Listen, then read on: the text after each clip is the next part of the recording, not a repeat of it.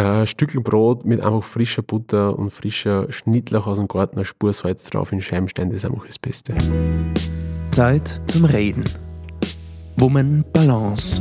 Der Podcast zum Magazin. Mit spannenden Gästen zu den Themen ganzheitliche Gesundheit, Spiritualität und Persönlichkeitsentwicklung. Inspirationen zum Hören und Leben. Der Trend zu selbstgebackenem Brot hält weiter an.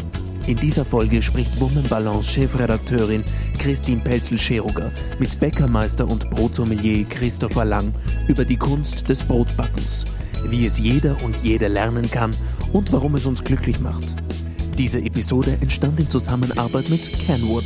Wir wünschen viel Vergnügen. Hallo, liebe Hörerinnen und Hörer. Lieben Sie auch den Duft von frischem Brot?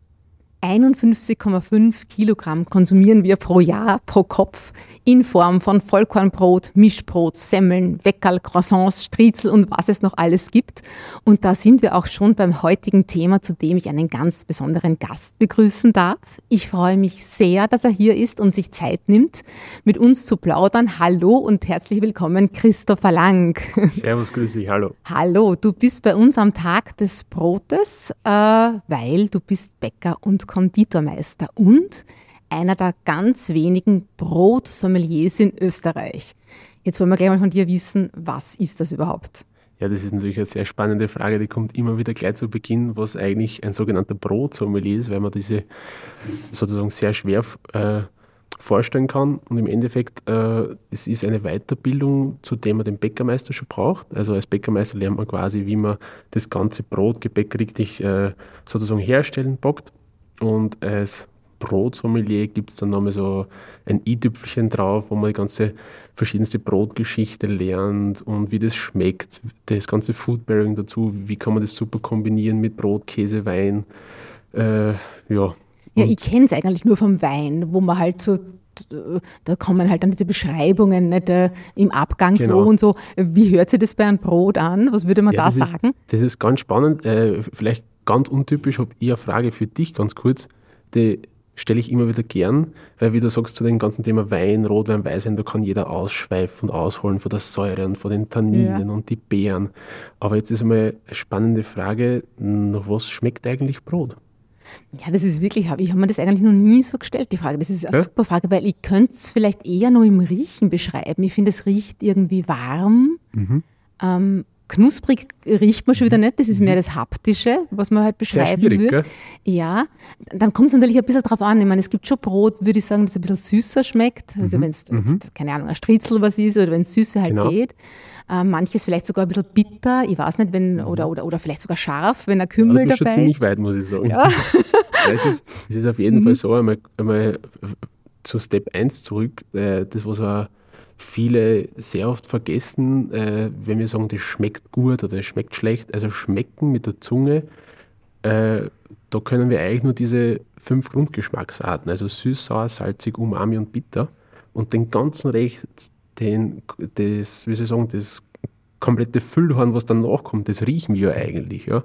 Und, und also man müsste eigentlich richtig sagen, Brot schmeckt, also eben süß, sauer, salzig, bitter, umami, aber den Rest riechen wir, das heißt die ganzen Röstaromen, pflanzlichen Noten, vielleicht so waldig, erdige Sachen. Also das geht wirklich vom bis die verschiedensten Säurenoten von den Sauerteigen. Es ist eher spitz, es ist eher harmonisch, zurückhaltend. Dann haben wir natürlich das Füllhorn an den verschiedensten Brotgewürzen, Kümmelfenchel, Anis, Koriander. Also da könnt ihr jetzt den ganzen Tag erzählen und philosophieren, auf was Brot eigentlich schmeckt. Und das ist immer wieder spannend zu zu verstehen und auch mal, so sagen wir, langsam in den eigenen Kopf durchzugehen lassen, weil viele sagen, okay, eine Scheibe Brot, die muss ja gut sein, saftig sein, lang frisch halten, aber eigentlich wissen die wenigsten, sondern machen sich die wenigsten wirklich Gedanken äh, darüber, wie das eigentlich schmeckt. Ja, ich glaube, dass die wenigsten über Brot überhaupt nachdenken, obwohl es eigentlich unser Grundnahrungsmittel ist. Ja. Vielleicht ist auch gerade deswegen der Tag des Brotes so wichtig, dass wir uns einmal äh, in Erinnerung rufen, äh, was wir da eigentlich so täglich essen und dass es gar keine Selbstverständlichkeit ist. Ähm, dass wir das haben und in so einer Vielfalt da in Österreich, oder? Ja, es ist auf jeden Fall so, ich sage es mal, äh, vielleicht bei uns in Österreich, Deutschland, Schweiz, wir haben schon eine sehr, sehr super Brotkultur mit den verschiedensten Sorten Gebäcken. Also bei uns gibt es, meine, du wirst es ja selber wissen, von den Mischbroten, Roggenmischbrot, Weizenmisch, wir haben Dinkel, wir haben Vollkorn, wir haben also wirklich äh, extremst viel Auswahl, wo sich, glaube ich, andere Länder nur wünschen können oder sagen wir mal herbeiwünschen können.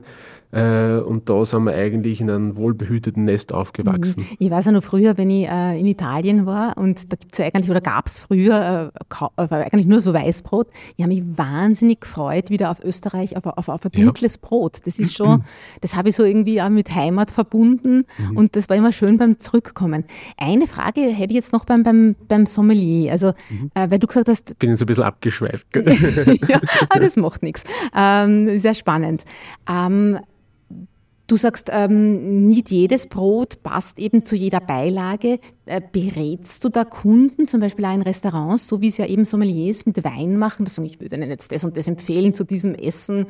Äh, sagst du dann, keine Ahnung, zu dem Käse essen Sie besser das? Oder äh, machst es, du das? Es, also ich persönlich mache das aktuell nicht. Es sieht, es sieht momentan so aus, dass man eben äh, als Bäckermeister, also sprich, man hat vielleicht eine eigene Bäckerei oder man ist irgendwo als Bäckermeister angestellt, diesen ganzen Brotsommelier draufsetzt und meistens dann auch in dieser Bäckerei bleibt. Also mir persönlich, also vielleicht gibt es den einen oder die andere, kann natürlich nicht ausschließen, aber mir ist jetzt keiner bekannt, der nach dieser, sage ich mal, Brotsommelier-Ausbildung wirklich in ein separates Restaurant gegangen ist. Mhm. Äh, wüsste ich da jetzt nicht.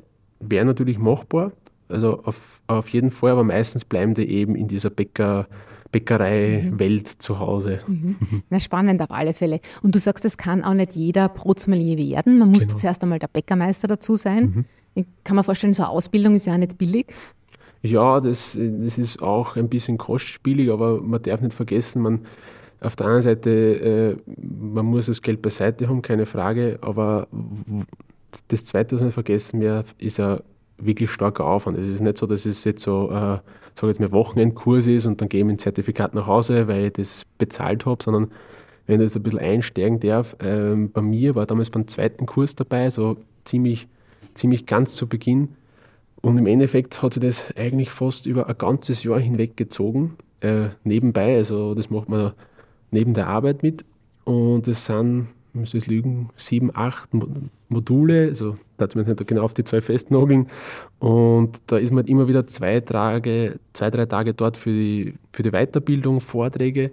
Und da muss man aber extremst viel im Selbststudium auch noch machen zu Hause, inklusive Schreiben einer ganzen Projektarbeit. Ja, also das ist wirklich hochkarätig. Und wie ein Studium eigentlich. Ja, es ist, also es ist wirklich so, das ist bei mir auch so gewesen, man stellt sich das am Anfang natürlich äh, spurleichter vor und dann sitzt man da drin und dann bekommt man das sozusagen präsentiert und das und das und das und das und das und das. Und dann denkt man sich, okay, das, ja, da kommt schon was zusammen. Und dann, wenn der ganze Kurs vorbei ist, man hat diese zwei, drei Mappen voll, denkt man sich, okay, boah, das muss ich jetzt auch noch alles nochmal lernen, weil im Endeffekt äh, steigt man da wirklich sehr tief ein in, in die, in die, in die, sag ich mal, Brotwelt-Thematik. Also das, das fängt natürlich an, äh, also ich gehe jetzt gleich zu den ganzen Prüfungen, weil sonst schweife ich wieder zu weit aus. äh, man hat die verschiedensten schriftlichen Prüfungen, ich glaube so viermal eine Stunde zu den ganzen Themenpotpourri, was man da eigentlich das ganze Jahr gelernt hat.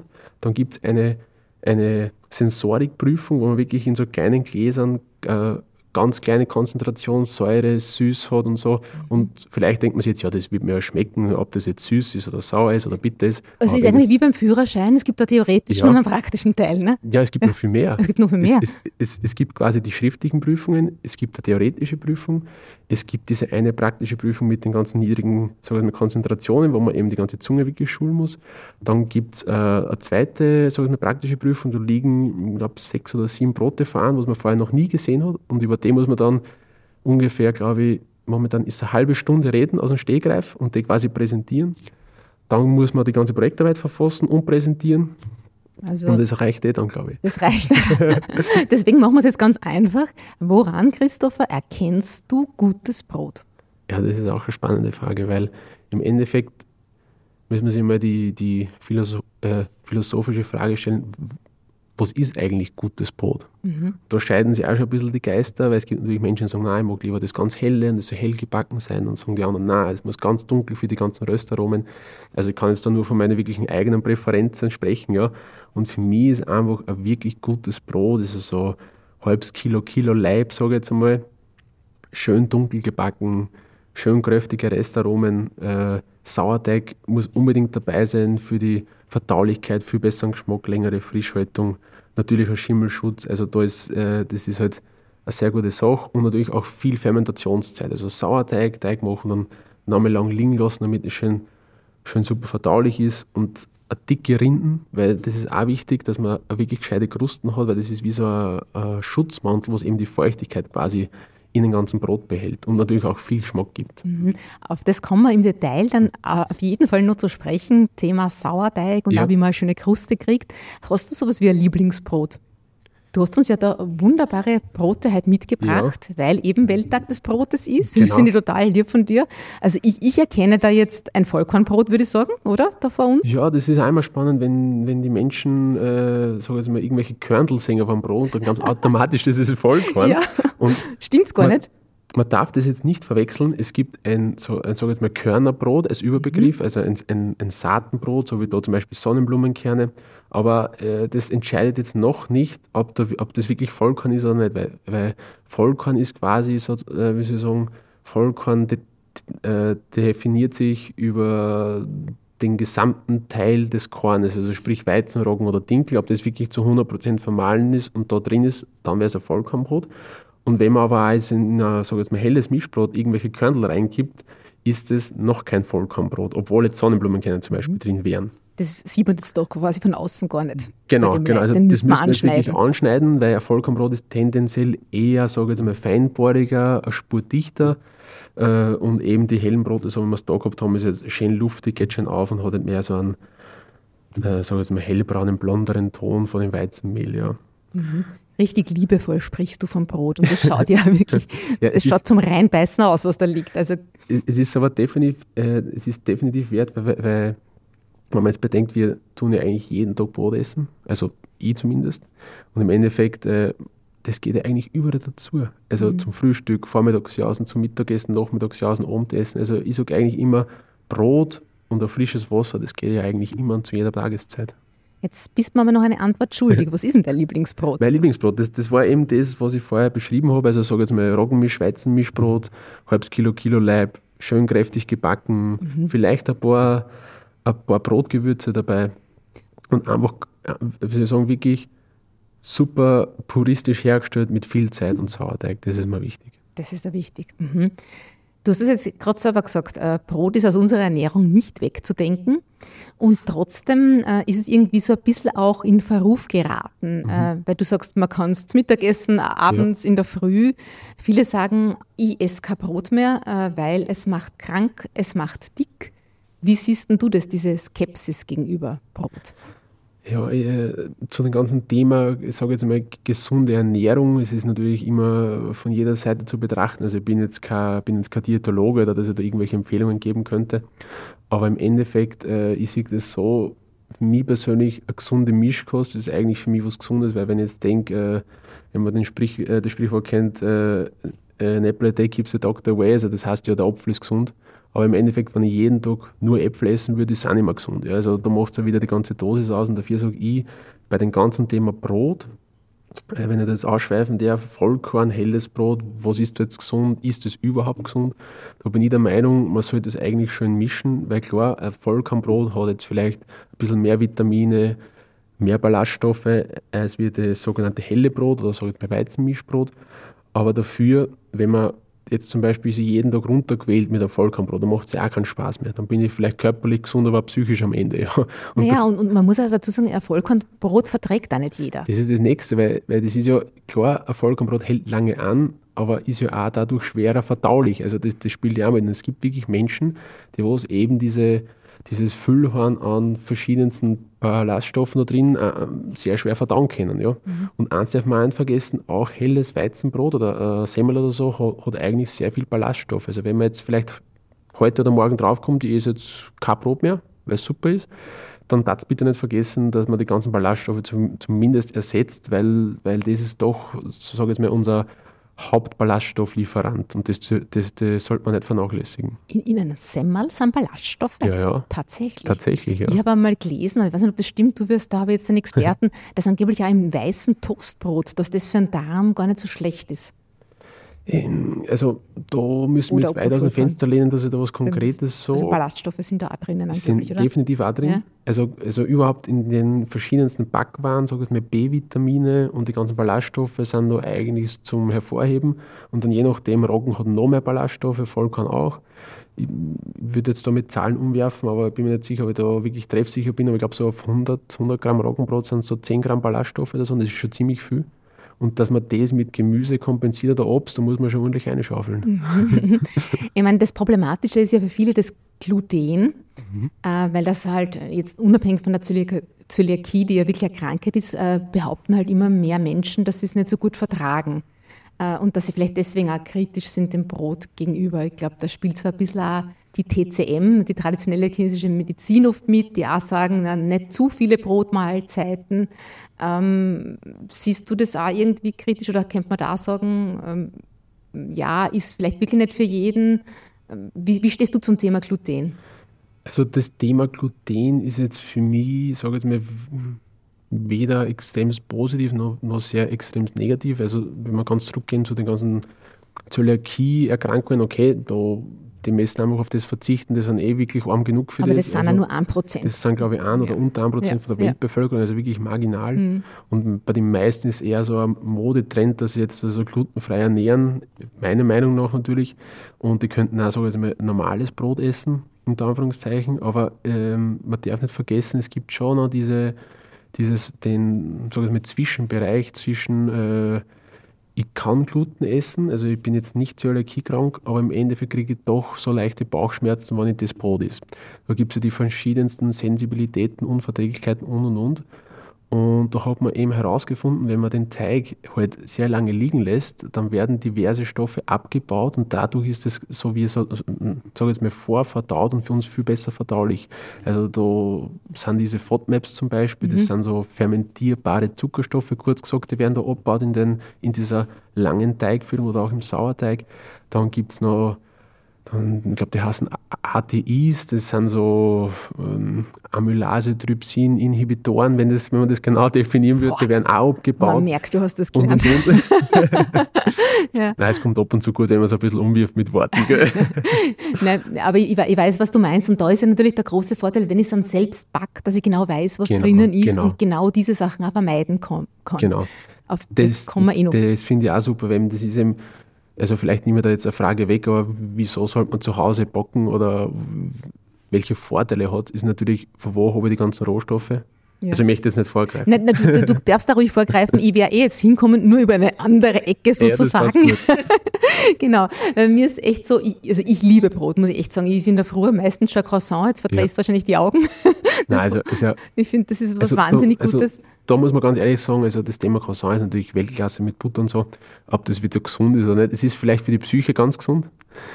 das auf jeden Fall, weil es so gut schmeckt. Aber ich, also im also ich bin ja eigentlich Bäckermeister, Konditormeister und ich muss ehrlich sagen, also für mich dieser ganz klassische Nachmittagskaffee mit der Stickel Torten oder einfach ein super Croissant, also das war für mich auch nicht weg zum Denken, ja. das möchte ich auch nicht missen. Ja, ich ist wie gesagt schon in der Früh oder das Milchbrot von meiner Mama. Sie sagt, das wollte ich heute sogar mitnehmen, hätte ich da zum Testen gegeben, weil da habe ich gestern wieder eine frische Lieferung mhm. bekommen.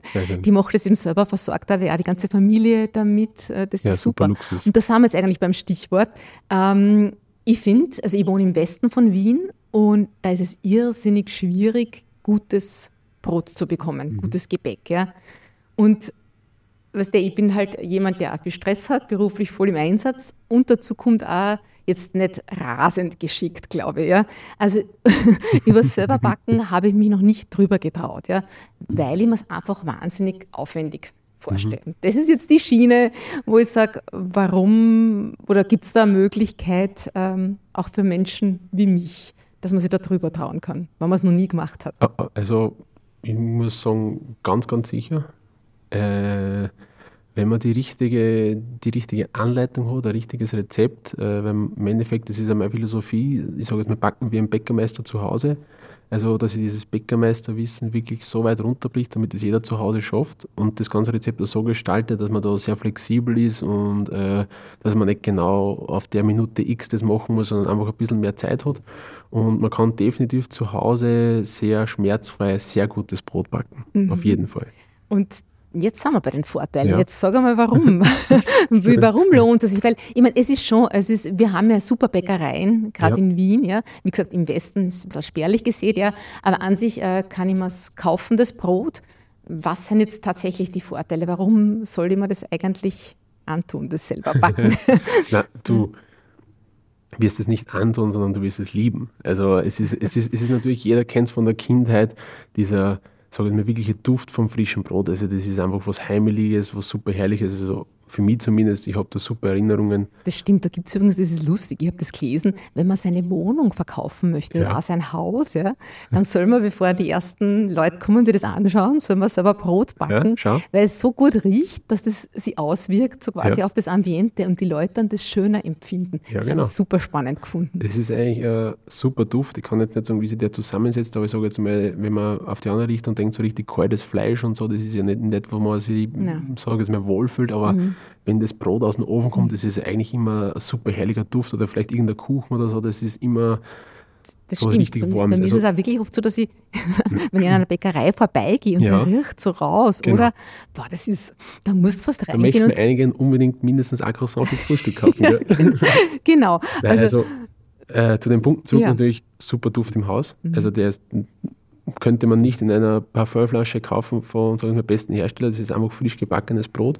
Dann natürlich Zutaten. Also man weiß wirklich, was in dem ganzen Brot drin ist, wie viel Zeit das gehabt hat und ich sage jetzt mal, man weiß vor allem, was nicht drin ist im Brot, weil das möchte man vermeiden, was vielleicht manche eine tun.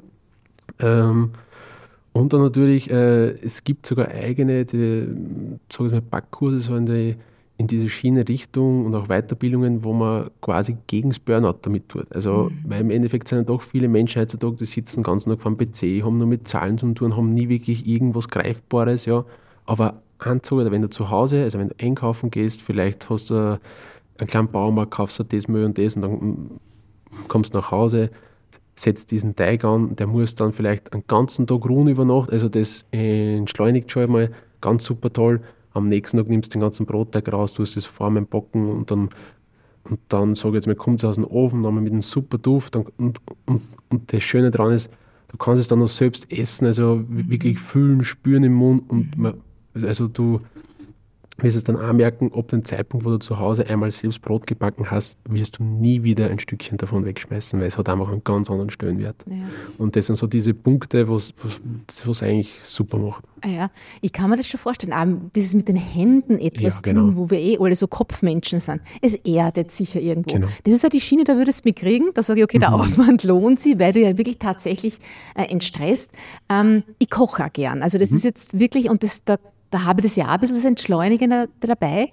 Beim Brotbacken ist bei mir, glaube ich, tatsächlich ein bisschen eine Hemmschwelle, weil du das noch nie gemacht hast und weil ich einfach zu wenig Know-how habe.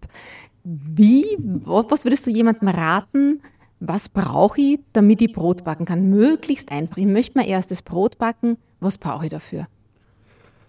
Äh, also im Endeffekt musst du mal wollen, aber ich glaube, das haben wir jetzt schon. so weit hast du mich schon, ja. äh, ja. Du brauchst äh, zwei Hände oder vielleicht nur eine, das sollte, das sollte eigentlich auch gehen. Ähm, und dann geht es eigentlich los. Du holst da die, die, also im Endeffekt brauchst du mal ein äh, gelingsicheres Rezept, würde ich mal empfehlen, zum, zum, zum Wegstarten. Mhm. Ja, dann, also da müsst ihr jetzt Werbung für mich selbst machen. Das darfst du, das darfst du, weil du ja damit auch unseren Hörerinnen und Hörern und vor allem auch mir hilfst. Also, Nein, also es ist ja. natürlich so, also ich bin jetzt nicht der wirklich einziger Mensch, der was super Rezepte macht. Es gibt natürlich andere auch. Aber auf meinem Blog christopherlanger.de gibt es zum Beispiel kostenlose Rezepte, Anleitungen, Bäckerwissen, wo man sich halt nochmal nachlesen kann, wie macht man Sauerteig und und und. Aber wenn man da wirklich zu viel Furcht davor hat, einfach mal vielleicht auf, auf, auf einen schönen Backkurs gehen, wo man das wirklich nochmal vermittelt kriegt. Ja, schau, das ist mir weil, schon wieder fast ein ja, bisschen zu aufwendig. Ja? ja, passt. Dann gehen wir einen Schritt zurück. Im Endeffekt holst du dann ein super Rezept von mir. Mhm. Das dann äh, wirklich einfach beschrieben ist. Wie viele so Zutaten sind das im Schnitt? Kriege die alle leicht? Ja, also das ist, auch, das ist auch meine Philosophie, dass du eigentlich meine Zutaten in jeden Supermarkt kriegen kannst. Also ich habe jetzt da keine Spezialmehle aus der letzten Ecke Frankreichs oder so. Also du kannst einfach da zum Mal Supermarkt gehen oder zu irgendeinem Bauern, der hat die Mehle. Äh, und für mich, eben wie vorher gesagt, die wirklich besten Brote sind mit den ganz puristischen Zutaten. Weil im Endeffekt mhm. brauchst du Mehl, Wasser, Salz, dann, wenn es den Step gehen willst, was ich je, auf jeden Fall empfehlen würde, ist Sauerteig und vielleicht eine Spur Hefe und Zeit. Das ist eigentlich alles. Mhm. Wie schaut es aus mit dem Ofen? Geht das in einem normalen Backrohr oder, Ja. oder brauche ich da jetzt ein Holzbackofen oder so irgendwas dazu, damit es wirklich gut wird? Weil ich will ja gutes Brot. Also das geht natürlich von bis, Mhm. so wie äh, im, im Leben immer, aber im Endeffekt kannst du mit einem, einem ganz alten Backofen, der was nicht einmal gescheit, sag ich mit dicht ist, ja, auch Brot backen. Mhm. Also, das, also es ist jetzt nicht so, dass man jetzt sagt, okay, ich, ich muss jetzt unbedingt einen komplett neuen Ofen kaufen, damit es funktioniert. Backen kannst du mit jedem Ofen und dann ist natürlich mit den ganzen Qualitätsunterschieden. Ich meine, es ist dann schon ein Unterschied, ob der jetzt 20 Jahre alt ist und nicht mehr dicht ist oder ob ich jetzt einen neuen habe, der was schön andicht oder vielleicht einen, einen kleinen Backstein drin habe. Also da kann man natürlich immer schön langsam aufwerten, aber du fängst jetzt an zum Brotbacken, deswegen will ich da die auf die ganze Reise mitnehmen. Und das heißt also im Endeffekt mit dem, was du zu Hause hast, kannst du schon mal ganz super wegstarten. Ähm, Gibt es irgendwelche Küchenhelfer, die du empfehlen würdest? Also es, es, es ist so, wenn wir wirklich von null auf wegstarten, im Endeffekt äh, Schüsseln hast du eh wahrscheinlich daheim. Ähm, eine kleine Teigkarten ist noch sehr sinnvoll, wo ich den ganzen Teig aus der Schüssel holen kann, abstechen kann. Also wenn man jetzt wirklich redet von, von ein Stück Brot, vielleicht noch einen kleinen Gärkorb. Teigkarte, ich bin wirklich Anfänger. was, was ist das genau? Ja, Teigkarte ist so aus, aus Kunststoff meistens. Also, also es gibt einerseits Sind das so Spateln? ja, Ja, genau. ja, das es ist, ne, es, es Das ist, es ist wie so eine Mhm. Stielteigkarte, aber hat keinen Stiel. Ah. Das okay. nimmt man dann Mhm. um, das ist wie so ein kleines Blatt aus, sag ich mit Kunststoff und den kann man schön in die Schüssel reinfahren, den- den ganzen Teig rausholen, nachher noch vielleicht, vielleicht portionieren. Formen geht dann eh mit der Hand in den ganzen Gärkorb rein und dann geht es zum Ofen. Moment, Gärkorb. Ja. Gärkorb. Ja. Was ist das? Äh, die Bäcker sagen ein Simple dazu. ja, Ja. den Ausdruck kenne ich. Ja, genau. Ja. Das ist quasi eine, eine Form, meistens aus Pettigrohr. Mhm. Äh, da tut man dann einstauben und da kommt der Brotleib rein zum Rasten, damit er, nicht, damit er quasi nicht breit läuft. Das sieht man dann oft auf den Broten, wenn man so leichte Rillen sieht, so wie da bei den Runden zum Beispiel. Das ist in einem sogenannten Gärkorb gelegen. Ist, das, ist das der, der dann, mit dem, mit dem kommt es dann in den Ofen schon? Oder? Nein, das kommt dann raus. Also das kommt in den ganzen Gärkorb rein, damit es aufgehen kann, also der Gärkorb zum Gären. Ah, Und ja. dann, wenn das fertig gegart ist, sozusagen, äh, dann kommt es auf das Backblech oder auf den Stein und dann in den Ofen. Und da geht aber der ganze Gärkorb nicht mit. Okay. Und ist natürlich jetzt, wenn wir zu der Teigherstellung gehen, ist natürlich eine super Küchenmaschine sehr vom Vorteil, weil mit der Hand kneten, das macht vielleicht bei den ersten ein, zwei, drei Teige Spaß und irgendwann denkt man sich, wow, es war schon super, wenn das die, die, die Maschine sozusagen äh, äh, für einen machen würde. Also das kann ich auch auf jeden Fall empfehlen, dass man eine super Küchenmaschine hat. Hast du da irgendwie spezielle Marke, die du empfehlen würdest? Ja, das ist, das ist eh spannend. Ich habe eigentlich, ich habe vorher kurz überlegt, wie ich meine Bäcker-Konditorlehre angefangen habe, so mit 15, 16 Jahren, hat damals die Mama zu mir gesagt, so jetzt fahren wir einkaufen und wir, also sie kauft jetzt mir eine super Küchenmaschine, damit ich daheim abbacken kann. Und lustigerweise, also das habe ich natürlich jetzt nicht gewusst, dass ich mal irgendwann da sitzen wir, haben wir unser Kenwood gekauft. Das war wirklich, das war wirklich kein Ja, Spaß, haben wir ja. unser Kenwood gekauft, da gibt es jetzt übrigens immer noch. Wirklich? Das ist ja? nächste spannend. Also ich bin Ja. jetzt, man es gar nicht laut sagen, aber ich bin jetzt 32, 32 Jahre.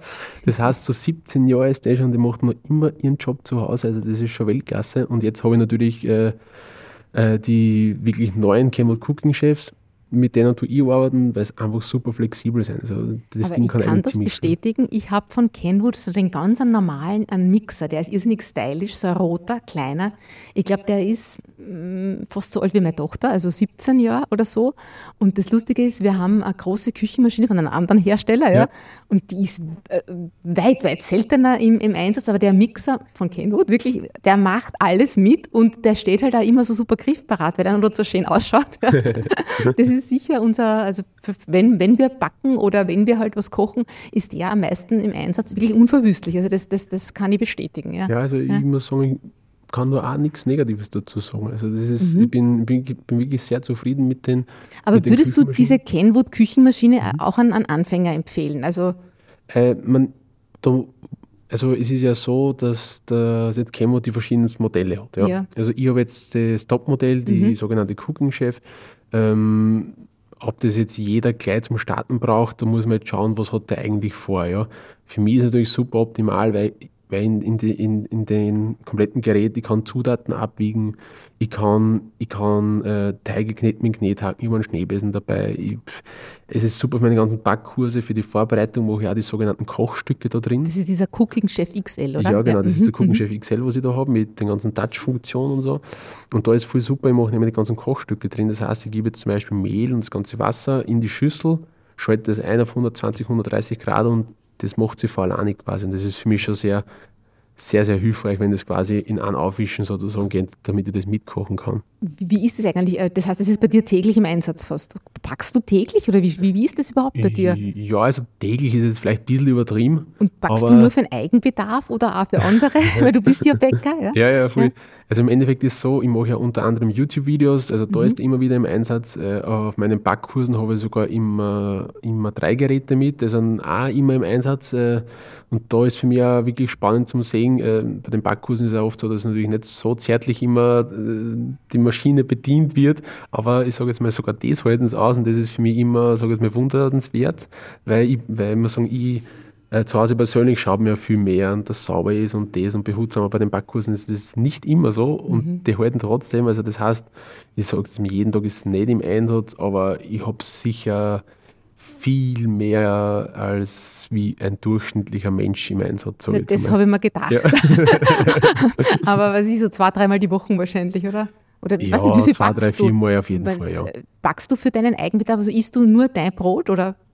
Nein, das ist, das ist ganz verschieden. Mhm. Weil es ist ja, ich, ich bin an den verschiedensten Bäckereien unterwegs, da bekomme ich ab und zu was mit. Mhm. Also da tue ich mich gerne mal durchkosten bei den Backkursen nehme ich dann immer so ein, zwei Weckerl mit für daheim und meistens dann für meine ganzen YouTube-Videos, wenn, also das muss ja auch irgendwer essen, also es ist, es ist immer was zu Hause. Ja, und gegessen wird sicher auch immer Auf gern, jeden ja. Fall. Was mich nur auch interessiert bei diesen Geräten, ähm, ich finde es ja super, was die alles können, ja. Mhm. Meistens schauen sie ja wirklich äh, fesch aus, ja. Aber wie ist das mit der Reinigung? Habe ich da nicht erst wieder viel Arbeit? Das ist ja oft die größer und je mehr Teile da sind, du hast jetzt eher ein paar so angesprochen, was da alles an Helferlein gibt, aber ist das nicht dann alles irrsinnig äh, mühsam zu reinigen? Mm, Oder aufwendig? Also im Endeffekt ist es spülmaschinentauglich, also jetzt nicht das ganze Gerät, aber halt die, die ja. sag ich mal, Rührschüssel, mhm. also die kann man eigentlich ganz bequem einschmeißen in den Geschirrspüler. Und also wenn ich jetzt zum Thema Brotbacken gehe, benötigen wir gar nicht viel. Also diese Schüssel von der Kenwood, mhm. dann den Knethaken, mhm. dann ist man eigentlich mit der ganzen Kenwood schon fertig mit den, mit den Gerätschaften, was man zum Waschen hat. Und dann hast du noch vielleicht eine kleine Teigkarten und eigentlich, eigentlich war es das dann. Also jetzt bin ich, glaube ich, wirklich dabei. das probiere ich das auch aus. Du hast ja selber gesagt, gutes Brot braucht eigentlich Mehl, Wasser, ja. Salz, hast du gesagt, Triebmittel und Zeit. Ja, genau. genau. Warum ist jetzt dieser Sauerteig, von dem du uns schon so viel erzählt hast, gesünder als der Hefeteig. Also, mhm. Sauerteig sind ja alle seit Corona, glaube ich, ganz narisch drauf. Wie ja, ich habe mich noch nie drüber getraut, weil man hört da immer, der muss irgendwie äh, gezüchtet werden und den muss man fast behandeln, weiß nicht, wie so ein kleines Kind, auf den muss man ständig aufpassen. Erzähl uns einmal noch ein bisschen was über diesen Sauerteig. Ähm, ist der auch was für Einsteiger sozusagen? Also im Prinzip würde ich Sauerteig immer empfehlen, weil meistens hat man halt irgendwelche Schaugeschichten, hochkomplex und so. Ja, es ist ja wirklich vor der, vor den ganzen Enzymatiken, was da drin wirklich abspült, das kann man natürlich sehr komplex ausdrücken und, und sozusagen auszuholen, aber im Endeffekt ist es was hochkomplexes, simples. Mhm. Das, mhm. Also ich glaube, das wird es ganz gut treffen. Aber weil du selber gesagt hast, der, der muss ja rasten, glaube ich, sehr lang, ja, oder? Genau, genau. Ja. Also es ist, es ist so, wenn man, also zum Thema Sauerteig, fangen wir an mit den Vorteilen. Wieso mhm. sollte ich das verwenden? Beziehungsweise, weil du gesagt hast, Hefeteig, Sauerteig, also ist, ist kein Für und Wider. Also, also zum Beispiel, ich mache meine Sauerteigbrote zusätzlich auch Hefe gelockert, damit du quasi zu Hause Spaß hast, dass das ganz sicher aufgeht. Ja? Äh, also ich mache da quasi diese, sage jetzt mal, kombinierte Führung, beides. Und Sauerteig ist eben, man hat diesen super Geschmack, das merkt man halt gleich. Äh, viel bessere Verdaulichkeit, weil durch die Säure und so viel Zeit hat es einfach viel besser also diese Fermentation macht es uns noch leichter verdaulich. Ich habe einen natürlichen Schimmelschutz durch die ganze Säure. Das heißt, es hält länger? Genau, mhm. genau. Es, es, hält länger und es ist auch viel länger softig. Also es, es, es hat jetzt eigentlich keinen einzigen Nachteil, außer dass man vielleicht äh, separat herstellen muss, aber das ist auch ganz simpel, weil wenn ich einmal einen Sauerteig zu Hause habe, ich empfehle immer so ein kleines Glasl mit, mit Sauerteig drin, das sogenannte, sogenannte Anstellgut und dort dann quasi in einer Mehl, Wassermischung, was der Sauerteig ist, diese Milchsäurebakterien und Sauerteighefen überwiegend drin und das ist quasi mein Sauerteigbaby. Und dieses Anstellgut, das kann ich kaufen oder muss ich das auch selber machen? Äh, sowohl als auch. Also mhm. wenn du zum guten so Bäcker gehst und der gibt ein bisschen von den Sauerteig, dann hast du das gleich. Du kannst es natürlich auch selbst herstellen. Äh, Aber das ist dann schon ein bisschen schwieriger, oder? Hm, nein, das dauert auch Wochen. Das nennt sich Spontangärung. Äh, Spontaner ja, Wochen. Ja. Aber da gibt es auch super Anleitungen auf meinem Blog, wenn es dich interessiert. Auf jeden Fall. Und dann hast du wirklich deinen eigenen, hauseigenen Sauerteig. Ja? Und dann bist du eigentlich aber fertig. Also du tust eine Woche das züchten, dann hast du das Richtige konserviert und ab dann bist du eigentlich komplett schmerzfrei unterwegs. wenn du heute zum Beispiel sagst, ich möchte morgen Brot machen, dann nimmst du von denen, je nach Rezept, so sage ich mal 10, 20 Gramm raus, tust es wieder füttern mit Mehl und Wasser und das ist am nächsten Tag schon fertig. Das ist dieses, diesen, dieses wie heißt das, Anstellgut? Genau. Das verwende ich immer, immer, immer weiter. Genau. Und dann kann ich wenn ich es einmal eine Woche gezüchtet habe, kann ich mir mhm. das immer wieder immer von wieder rausholen. Ja. Ich habe einmal gehört, dass es Bäcker gibt, die schon seit 30 Jahren quasi mit derselben Grundmischung arbeiten. Ja, soll es geben. Aber im Endeffekt, mhm. wenn, wenn du es jetzt zu Hause hast, mhm. das Ding halt da zwei Wochen bei 4 bis 6 Grad äh, zu Hause also im Kühlschrank. Das funktioniert einfach. Mhm. Und einfach nach zwei Wochen du es wieder füttern, wenn du kein Brot hast. Und wenn du vorher so viel Brot machst, dass es fast ausgeht, dann musst du natürlich auch füttern, damit du wieder was hast. Aber das ist die ganze Hexerei. Und das kann man gleich oder muss man da, glaubst du, üben? Also ist das, ist Nein, das, das kannst du gleich. Das kann ich gleich. Auf jeden Fall.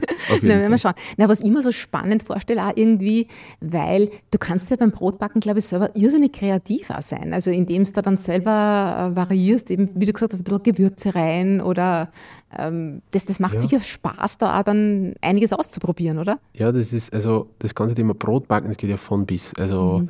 aber da würde ich ein bisschen, ein bisschen zu Vorsicht raten, der eigenen Kreativität, weil es gibt schon so ein paar, sage ich jetzt mal, Fettnäpfchen, wo man reintreten kann. Und das sollte man natürlich vermeiden. Also wenn man ein super Rezept hat und man denkt sich, heute bin ich super kreativ, dann sollte man schon ein bisschen äh, ein fachliches Know-how haben, beziehungsweise was passiert. Also das ist immer das ganz klassische Beispiel. Ich meine, da gibt es ein paar Beispiele, wenn ich zum Beispiel jetzt ein äh, super Weizenteigrezept habe für Semmel und morgen komme ich drauf, hey, ich habe Dinkelmehl daheim, na, das möchte ich nichts machen, das Weizenmehl weg, äh, Dinkelmehl rein und auf einmal wird nichts mehr. Mhm. Weil Dinkelmehl kann ja doch anders äh, verarbeitet mit anderen verschiedensten Rezepten. Du kannst ein bisschen Mehl kocht, ein bisschen den Teig weicher gehalten, ganz anders kneten, nur langsam und und und. Also so einfach ist es dann nicht. Es wird schon was, wird halt dann flacher, eine Spur trockener. Wenn man mit den happy ist, ist, ist, das, ist das vollkommen in Ordnung. Aber man hat halt nicht mehr dieses, sage ich mal, Top-Produkt. Oder mhm. zum Beispiel, wenn du jetzt ein super Brotrezept hast, bist immer happy damit und dann denkst du morgen, wow, so ein paar Nüsse und Sonnenblumenkerne warten da drin. Ah, super, schmeiße zwei Hände für rein und dann nächsten Tag denkst du, boah, das ist aber komplett trocken geworden. Das ist eben deswegen, weil zum Beispiel Nüsse, Sonnenblumenkerne, die benötigen Feuchtigkeit, das sind nicht äh, eher auf der sag ich mal, trockenen Seite und die sollte man vorher in ganz normal Wasser einweichen, mindestens eine Stunde oder vielleicht über Nacht damit sie den ganzen Brotteig nachher die Feuchtigkeit nicht mehr wegnehmen. Ah, also da siehst du mit der ganzen mhm. Kreativität, mhm. ja, aber man muss halt das ein bisschen mit Vorsicht genießen. Ja, und ein bisschen was wissen drüber. Ja, genau. Aber du hast mir jetzt noch ein Stichwort gegeben mit der Feuchtigkeit. Mhm. Ähm, ist es wirklich so, dass man eine Schüssel kaltes Wasser zum Beispiel auf dem Ofenboden stellen soll beim Brotbacken oder ist das ein Schmäh? Ja, das ist sehr schön. Das sind die ganz klassischen Fragen. ja. Kann ich mit den ganzen Brotmythen aufdecken sozusagen. Ja. Also ich tue immer Sachen gern erklären, damit man es versteht und nie sagen, so ist es. Und im Endeffekt ist es so, wenn man Brot, Gebäck gebackt, dann, dann benötigt man für das optimale Backergebnis gleich zu Beginn Wasserdampf. So, jetzt ist es so, ich persönlich mache das bei einem Haushaltsofen, wenn man diese Funktion nicht hat, dass man automatisch stampfen kann oder, oder Feuchtigkeit einstellen kann, mache ich das so, dass man ein, ein feuerfestes Geschirr unten am Boden reinstellt, das mit aufheizt. Und dann, wenn der Ofen jetzt äh, so weit ist und das ganze Brot, dann kommt das ganze Brot rein, dann so ungefähr 100 Milliliter Wasser schnell in das heiße Gefäß, da macht es einen super Zischer, das verdampft und dann gleich zumachen. Äh, das hat diesen Effekt, dass sich der Wasserdampf gleich auf das ganze Gebäck legt, auf das ganze Brot. Äh, die ganze Oberfläche bleibt schön elastisch, hat einen schönen Glanz nachher. Ich habe eine feuchte Backatmosphäre noch, aber super tolle Krusten und richtig feuchtes Brot. Wenn ich jetzt das, die sage ich mal, kalte Tasse mit dem kalten Wasser reinstellen würde mit dem Brot, dann dauert das viel zu lang, bis das gleich dampft. Also im Endeffekt beim Backen benötige ich den Dampf so gut wie immer. Es gibt immer wieder Ausnahmen, keine Frage, aber eigentlich den Wasserdampf immer gleich zu Beginn. Boah, jetzt haben wir echt, haben wir echt was gelernt. Also das ist wirklich ein, ein super Trick. Ähm, nachdem die Zeit ja schon rasend schnell vergangen ist, kannst du uns nur so ein, zwei Tricks verraten, die man irgendwie beim Brotbacken mhm. brauchen kann?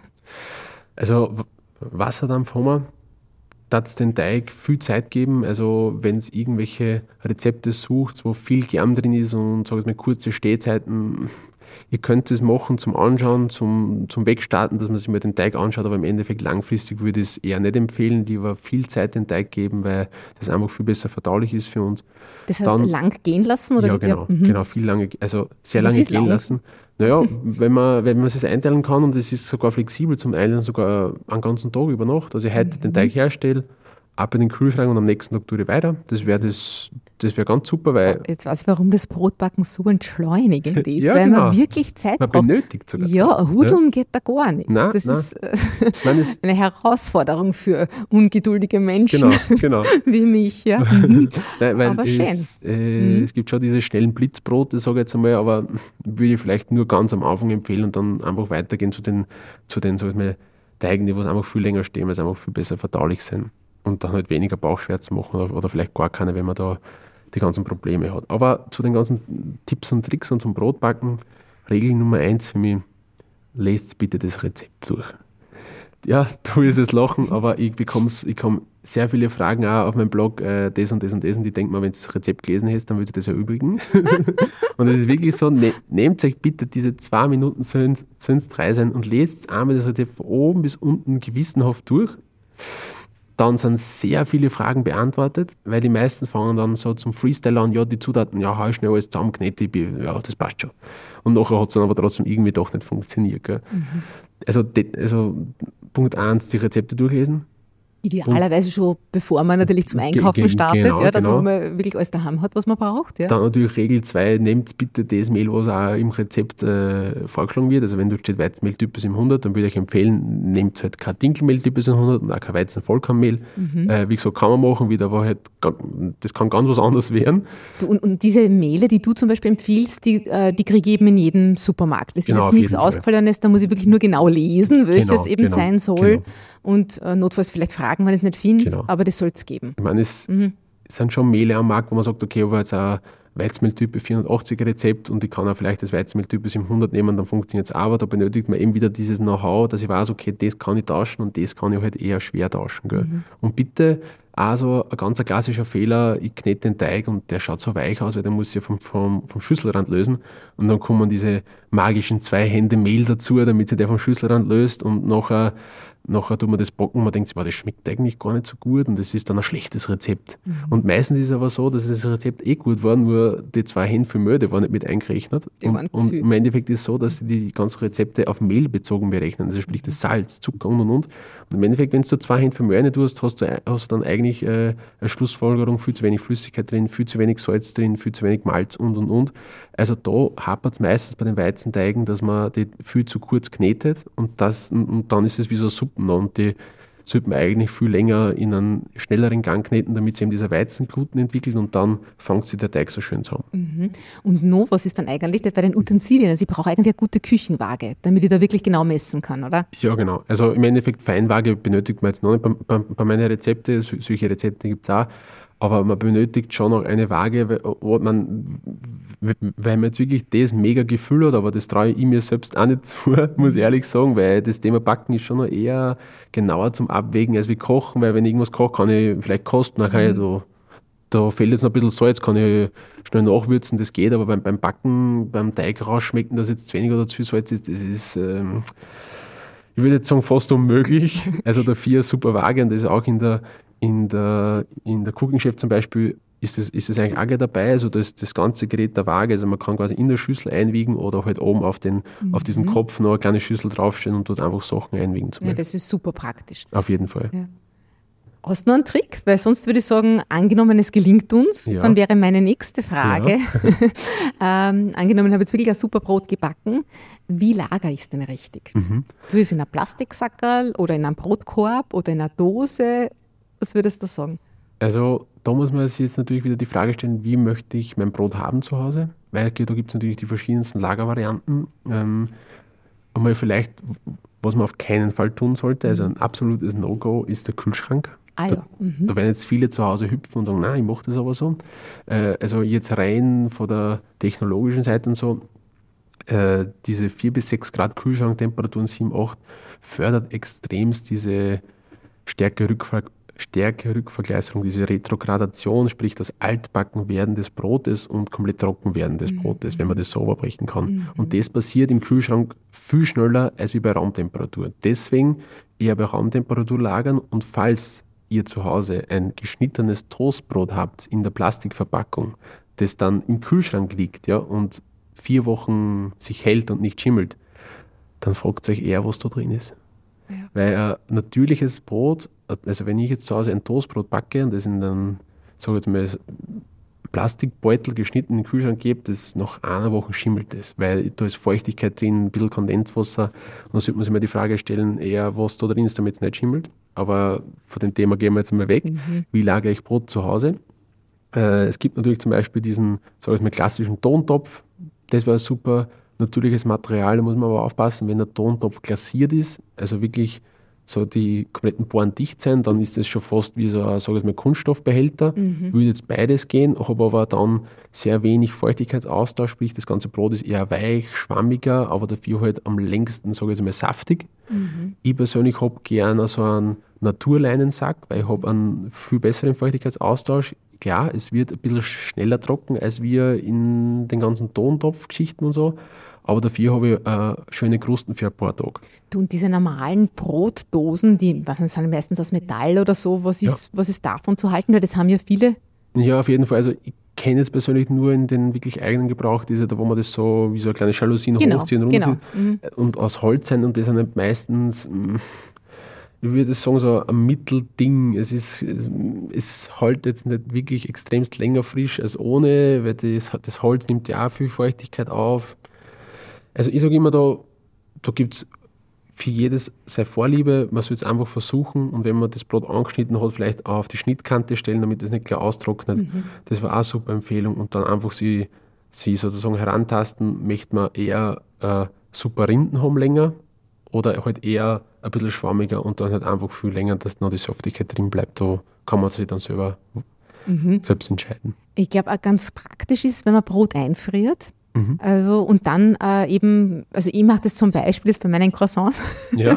die sind tiefgekühlt und das hole ich mir einfach in der Früh raus und dann mhm. lege ich es am Toaster und das ist wirklich äh, wie frisch. Ja, ja. Aber das funktioniert nicht bei jedem Brot, oder doch? Äh, wie ist das mit dem Einfrieren? Mhm. Also es ist, es, es, es ist so, man kann jedes Brotgebäck natürlich einfrieren, auftauen, aufbachen, je nachdem. Also bei Kleingebäck, also so wie jetzt Semmel, Mohnflässel und solche, solche Geschichten, äh, wenn man das jetzt tiefkühlt, auf jeden Fall schnell sozusagen durchfrieren. Das heißt, noch nicht gleich in die ganze Tüte einpacken und dann 10, 15 Stück in einen Sackel in den ganzen Tiefkühler rein und, und, und, hoffen, dass das, dass das schon durchfriert, sondern vielleicht einmal frei reinlegen, damit es schnell durchfriert und dann erst den Sackel einpacken und dann wirklich luftdicht verschließen, weil der, der sag ich mal, Tiefkühler tut auch schön austrocknen, ja, die, mhm. die minus 18 Grad und die Brote kann es natürlich auch eingefrieren. Äh, ähm, da ist halt dann die, die Frage, das sollten auf jeden Fall in der Mitte schon schön kalt sein, weil wenn das, wenn das ganze Brot in der Mitte noch viel zu warm ist, kann es sein, dass beim Aufbacken, beim Auftauen dann so leicht gatschig ist nur in der mhm, Mitte, ja, kann man mhm. jetzt sagen. Na, ich frage das auch deshalb, weil ja so viel Brot weggeschmissen wird, ja, mhm. wo man halt dann sagt, man schafft es nicht, ja, und was macht ja. man dann damit? Und da ist vielleicht dann immer nur eine ganz gute Idee, einen Na, Teil gleich mal einfrieren und, und, und dann gut wiederverwerten. Oder, oder vielleicht für die nächste Suppen ein paar kleine Würfel schneiden, da kann man wieder super kreativ sein, so leichte Brot, äh, Brotcroutons anrösten und so und einfach ein bisschen aufheben. Das, ah, ja, also mhm. nichts wegschmeißen, mhm. man kann aus jedem Stück Brot noch was super Tolles machen. Hast also sicher auch Rezepte auf deiner Homepage, oder dafür? Ja, na, ja natürlich gibt es auch. und das, das nächste ist vielleicht spannend, dieses, also wir persönlich sagen ein Scherzel dazu. Wie sagst du zu diesem Brot-Endstück? Ah, das Scherzel, ja. ja? Das ist äh, das Beste, oder? Das ist ein Wahnsinn. Das, es gibt eigentlich in, in, in wirklich ganzen, in, wie soll ich sagen, in komplett deutschsprachigen Raum gibt es ja da unzählige Begriffe, also von Kanten, Scherzel, Endstück, Rundstück, also da gibt es so viele Begriffe, das ist spannend, da sieht man, was für einen Stellenwert das, das ganze Brot eigentlich hat bei uns. Das stimmt, dass da für das Ende so viele ja, Begriffe genau. gibt. Marc Christopher, wir haben voll überschritten mit der Zeit, aber jetzt muss ich da eine letzte Frage noch stellen. Was isst denn du am liebsten zum Brot? Das ist, das ist wirklich eine super Frage. Äh, also für mich persönlich muss ich ehrlich sagen, ich kenne das natürlich als äh, das Brotsommelier natürlich die, die e-, e exquisitesten Sachen rausholen von Kaviar und den Wein von der letzten Ecke Frankreichs und so. Aber ich muss sagen, für mich persönlich, vielleicht ist es für manche ein bisschen langweilig, aber für mich persönlich, wenn ich einfach, äh, soll ich sagen, Roggenmischbrot, Sauerteigbrot habe, so Spur Hausbrot-mäßig Style, und da einfach frische Butter drauf, nicht zu dick, nicht zu dünn, also nicht zu dick, nicht zu dünn. Und dann aussehen in den, in den wirklich eigenen Garten frischen Schnittlauch abschneiden. Den klein schneiden, das Brot dann so in Schnittlauch dunken direkt, also dass wirklich extremst viel drauf ist. Umdrehen, leicht salzen, dann so Scheiberl oberschneiden und jedes Stückchen Scheibe langsam genießen und ab dann merkt man eigentlich, dass man mit einer Scheibe Brot und so wenig so glücklich sein kann. Da kann ich da 100% nur zustimmen. Vielen, vielen Dank für deinen Besuch. Das war jetzt ein super schönes Schlusswort. Ja, Christopher Lang, vielen Dank, dass du jetzt bei uns warst. Und ich glaube, du hast uns auch alle angefixt. Also ich jedenfalls habe Jetzt richtig, los mit dem Brotbacken, genau, ja. richtig große Lust bekommen, mein eigenes Brot zu backen und werde es ganz sicher bald ausprobieren. Wenn ihr Frage habt, dann werde ich die direkt fragen. sehr, sehr gerne. Ihnen, liebe Hörerinnen und Hörer, sage ich wie immer Danke fürs Dabeisein. Bis bald und auf Wiederhören. Tschüss. Wenn Ihnen diese Folge gefallen hat, hinterlassen Sie gerne einen Kommentar. Wir freuen uns außerdem, wenn Sie unseren Podcast abonnieren und weiterempfehlen. Vielen Dank und auf Wiederhören.